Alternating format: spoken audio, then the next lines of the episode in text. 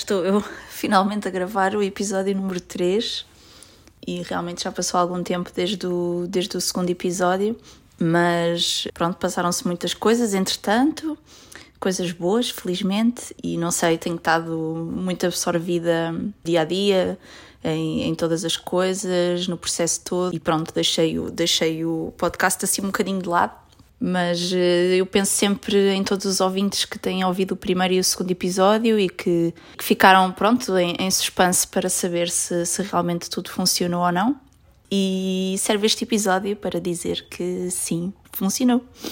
Portanto, hoje já estou com 22 semanas, aliás, faço 22 semanas hoje e estou muito feliz por, por ser esta a notícia que eu tenho para vos contar no terceiro podcast porque normalmente, e como já tinha referido, uh, o processo todo de, de, fertilização in vitro ou DIXI, portanto, tudo o que tem a ver com os tratamentos da fertilidade, não, a taxa de sucesso é muito boa, mas não é, não é certa. E, portanto, uh, não funcionar logo à primeira, ou não funcionar à segunda, ou muitas vezes à terceira, é bastante normal. E pronto, queria-vos falar um bocadinho de como é que foi o processo inicial, portanto, eu no segundo podcast, o que eu tive de voltar a ouvir o segundo podcast porque eu já nem me lembrava como é que tinha terminado. E, e sim, eu estava no período de espera para, para fazer a análise do beta-HCG, que tive de esperar uh, 10 a 11 dias.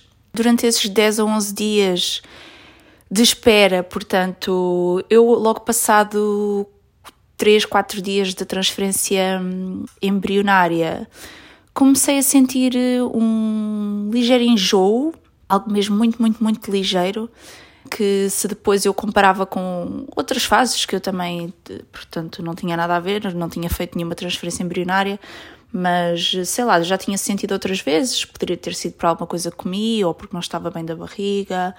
Portanto, não era um enjoo diferente de, de enjoos que eu já tivesse sentido e, portanto, pensei, ok, pode ser coincidência estar a sentir-me enjoada, não tinha nenhuma aversão à comida, nem, nem nada, simplesmente sentia alguns enjoos, mas não, não quis pegar nesse sintoma como, ok, isto está a funcionar e vai, e está a correr tudo bem, o embrião está a ficar e, portanto, isto está a correr bem. Eu não, não quis também levar Uh, ter este sintoma apenas como o único sinal de que eu estava que estava a correr tudo bem e que a gravidez estaria a progredir porque acho que é importante mantermos a, a, nossa cabeça num estado um bocadinho realista, não é? Não estarmos. É bom termos, obviamente, a fé é super importante, o facto de esperarmos sempre coisas boas, mas acho que é importante manter a nossa cabeça num estado relativo, num estado, numa zona cinzenta e não estar muito, muito positiva nem muito, muito negativa. Porque, na verdade, o nosso estado emocional vai influenciar imenso o, o, o outcome, não é? Portanto, aquilo que, que irá decorrer e portanto esse foi assim um sintoma que eu, que eu tive, e, mas não dei muita importância.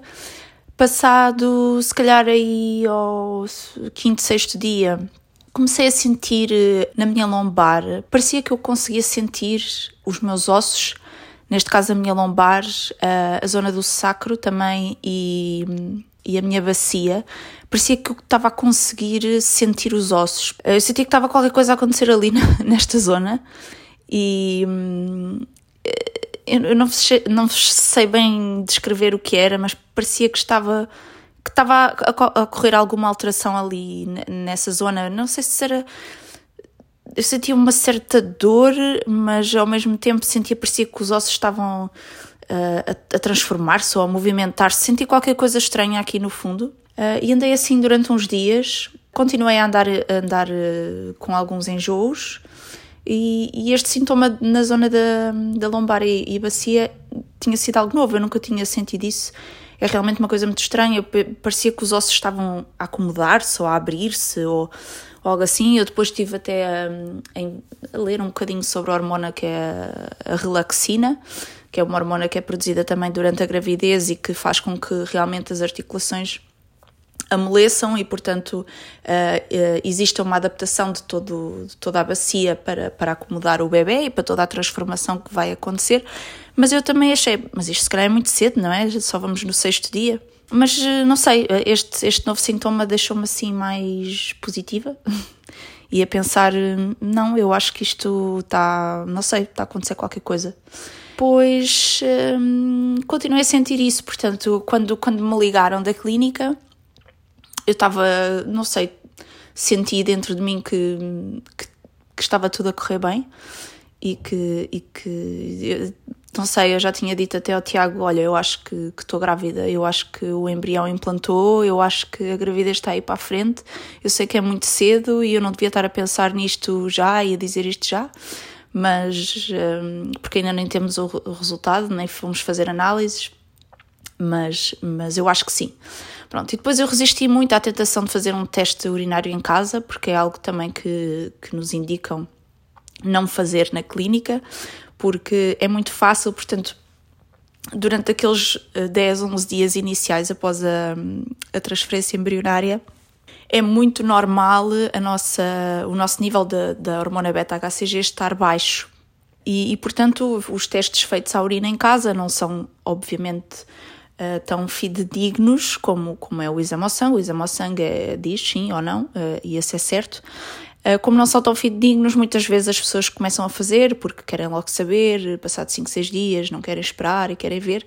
E a maioria deles dá negativo porque não temos um nível de beta-HCG suficiente para, para vir um resultado positivo no teste. E, e, eu resisti, eu disse: não, não, não, eu não vou fazer. Portanto, consegui resistir durante 11 dias até fazer o teste.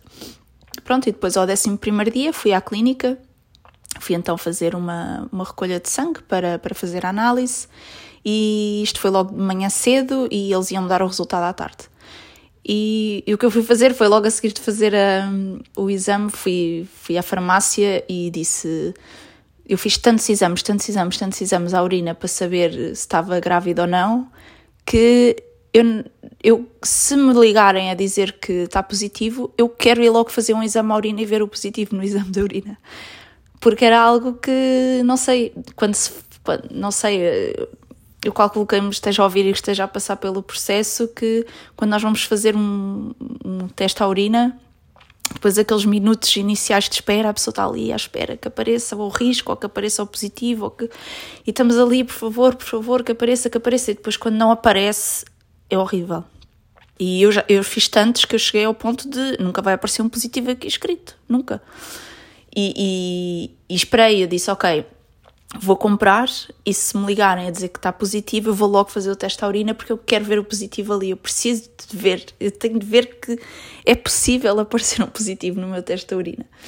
E, e fui comprar, guardei o teste e depois eu lembro-me que nos ligaram, eram quatro da tarde, mais ou menos, e, e a enfermeira que, que nos ligou Uh, pronto, disse-nos logo. Portanto, ela estava muito contente ao telefone, nós ficámos tipo, ok, ela está feliz, não, não está a iniciar uma conversa assim negativa, nem com uma voz negativa.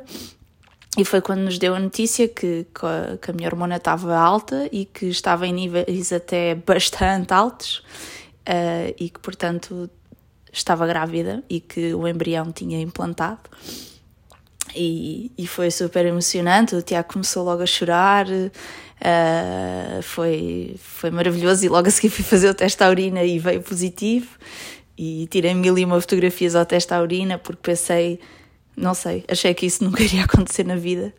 E, e estar a ver foi tipo, oh meu Deus, isto é um milagre. E, e, e funcionou e e, e, por acaso, relativamente a esta história de milagres, eu estava-me a lembrar que o Tiago fala muitas vezes de, de uma história engraçada, porque eu, eu logo de início eu pensei, não, um, Deus vai me ajudar e nós vamos conseguir uma gravidez natural e Deus faz milagres e portanto a gravidez natural vai acontecer e eu não preciso de passar pelo processo de fertilização in vitro nem, de, nem nada disso vai acontecer porque eu ando a pedir a Deus e Deus vai, vai, vai fazer esse milagre porque Deus ama-nos e as coisas boas acontecem e portanto andei muito neste sistema e o Tiago conta-me sempre uma história que é, que é a história de um rapaz que está num cimo de um prédio, o prédio está a arder e, e está a pedir a Deus: Deus ajuda-me, Deus ajuda-me, tira-me daqui, por favor, salva-me. E entretanto passa um helicóptero que diz ao rapaz: Olha, vem, vamos, te salvar, vem para o helicóptero. E ele diz: Não, não, eu não vou, Deus vai-me salvar, eu não preciso do helicóptero, Deus vai-me salvar.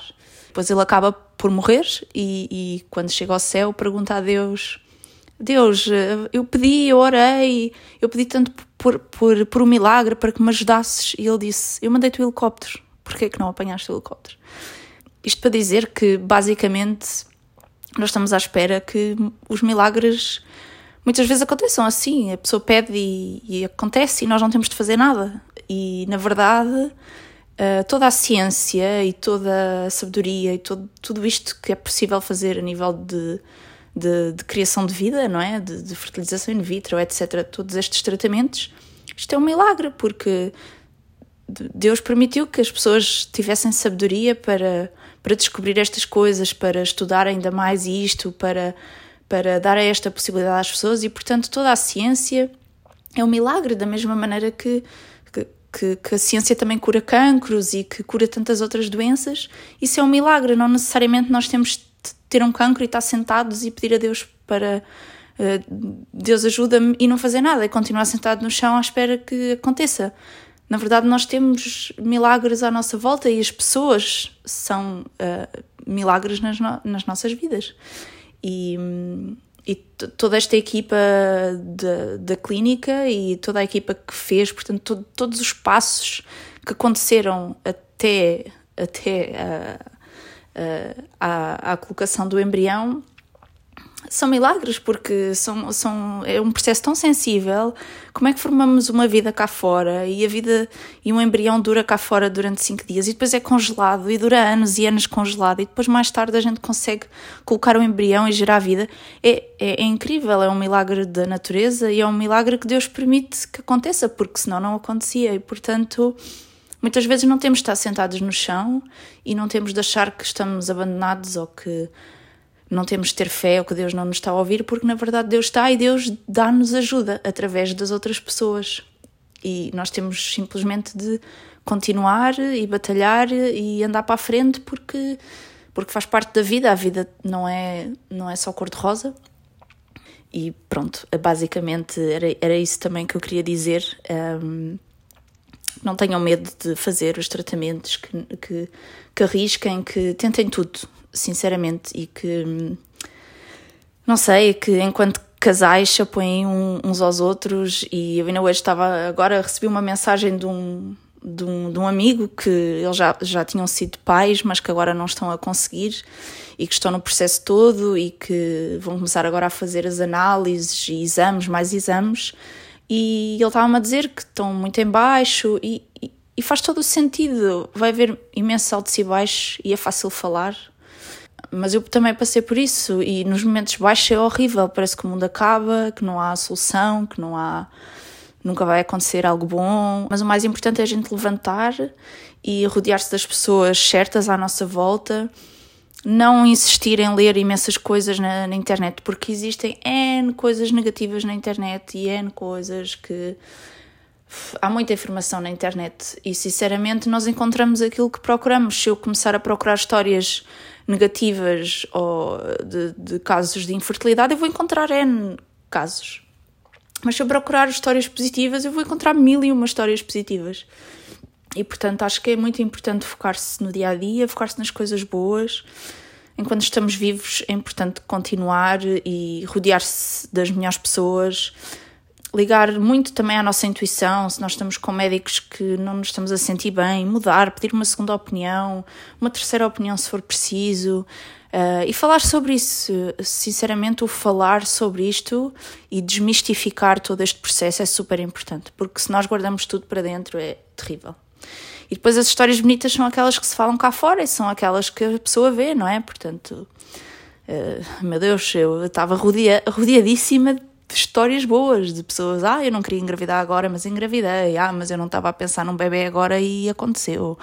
Uh, ah, eu não estava uh, a pensar em engravidar, engravidei de gêmeas e sei lá, há imensas histórias dessas, mas há imensas histórias negativas, só que as pessoas. negativas, não é negativas, é histórias de, de, de, gravidezes que não foram logo de sucesso. Há imensas histórias de perdas, de pessoas que conseguem realmente engravidar, mas têm perdas entre tentativas, e portanto isto existe, só que não, como não é falado, nós achamos que vivemos num mundo à parte e aos outros acontece tudo bom e a nós não, mas isso não é verdade. mais, o que é que aconteceu mais? Portanto, o teste deu positivo e, e logo a seguir, eu passado, uh, penso que foi mais uma semana, fui lá fazer uma ecografia e conseguimos ver um embriãozinho minúsculo, aquilo parecia uma sementezinha, não sei, era tão pequenino. Uh, e estava tudo bem, e depois, uh, passada outra semana, voltei a lá ir para confirmar que estava a haver evolução, e tinha havido evolução, portanto, uma semana para a outra. E, e tive alta, pronto, uh, tive alta e foi-me sempre indicado seguir a minha vida normal, fazer a minha atividade normal, eu já ia ao ginásio, portanto, continuar a ir ao ginásio, não ficar deitada em casa sem fazer nada ou parada, porque na verdade a circulação e a circulação sanguínea é muito importante, nós precisamos de circulação sanguínea a nível do útero, de oxigenação, de movimento, não precisamos estar parados. E, e a verdade é que a maioria das vezes e a maioria dos casos em que o embrião não fica, não implanta ou depois não, não evoluciona, hum, a maioria das vezes tem a ver com alterações genéticas do embrião, portanto, não é necessariamente algo que a mãe tenha feito para perder o bebê. É já o embrião que tinha alterações genéticas e, portanto, não era um embrião viável para ficar. Por isso, tentar manter a vida o mais natural possível. E, e foi isso que eu fiz sei lá, a nível de sintomas, comecei. Eu estava bem, estava bastante bem, mas penso que por volta da sexta semana de gravidez. Um, já agora, outra dúvida que muitas vezes me punham também, eu, obviamente é normal que não se saiba disto, mas nós, nós como é que contamos as semanas da gravidez? Nós contamos através, num, por exemplo, eu coloquei o embrião naquele dia, certo? Portanto, supostamente aquele seria o dia 1 da minha gravidez. Mas hum, eu já estava, no dia em que me foi implantado o embrião, eu já estava grávida de 4 semanas, o que é uma coisa estranha, não é? Mas uh, nós contamos as semanas pela data da última menstruação. Portanto, se eu tinha menstruado há um mês Uh, portanto, há quatro semanas eu já estava grávida de quatro semanas, embora tivesse sido o, o dia da implantação. Uh, portanto, eu por volta das seis, sete semanas comecei com imenso, imenso, imenso enjoos, uma coisa mesmo super angustiante. Andei 15 dias, não conseguia meter nada à boca e andava, andei a comer basicamente torradas com manteiga e chá de gengibre e, e canja, era a única coisa que eu conseguia comer perdi quase 5 quilos, sim, 5 quilos em, em 15 dias. E a médica dizia-me: Olha, isso é um sintoma, pronto, é muito chato, é horrível, é incapacitante, mas é bom sinal porque significa que o beta-HCG está bastante elevado, as hormonas estão elevadas e, portanto, é um bom sinal. Temos uma gravidez que está com níveis hormonais altos, isso é muito bom. Mas foram ali 15 dias péssimos em que tive de pedir baixa porque eu nem conseguia muitas vezes só movimentar-me da cama para o sofá já era angustiante. Depois desses 15 dias fui melhorando, mas fui melhorando, não foi assim de repente. Consegui aguentar mais comida no estômago, consegui comer mais vezes, já começou-me a apetecer comer outras coisas, uh, mas os enjoos mantiveram-se. Eu andava a tomar 5, 6 nosefes por dia, uh, que também me davam, me davam bastante sono, que também era bom, porque eu andava super cansada, praticamente não comia e os enjoos são mesmo super incapacitantes. E fui melhorando, mas realmente só por volta da 13 terceira, 14 quarta semana é que me passaram os enjoos completamente e que os meus níveis de energia começaram a aumentar outra vez e, e a ter vontade para fazer imensa coisa e energia para fazer tudo. Eu até me esquecia muitas vezes que estava grávida, não é? Porque ao início também não temos ainda barriga, não sentimos o bebê, então uh, começamos a sentir bem outra vez e há momentos em que, em que nos esquecemos, não é? Pequenos segundos, minutos. Agora já não, não é? A barriga já é evidente, o bebê já mexe imenso, pronto, a posição para dormir já é outra e pronto, é, é completamente diferente, mas, mas é, muito, é muito bom. É, é, só, é só isso que eu tenho a dizer. É muito, muito bom e, e, e ainda bem que nunca desisti em nenhuma fase do processo para ter chegado aqui ao dia de hoje e ter este bebê a crescer dentro de mim e estou muito feliz e estou muito feliz por ser esta a história que estou a partilhar e por ser uma história positiva e, e é isso, espero manter a minha a minha promessa de trazer aqui pessoas ao podcast de, que possam partilhar a história delas. Uh, eu não me esqueci, quero muito que isso aconteça e espero que seja brevemente, que não demore tanto tempo como demorei agora do segundo para o terceiro. E, e pronto, é isso. E obrigada por estarem desse lado. Não desistam, não percam a fé e vivam um dia de cada vez e sejam imensamente felizes. Um beijinho e até à próxima.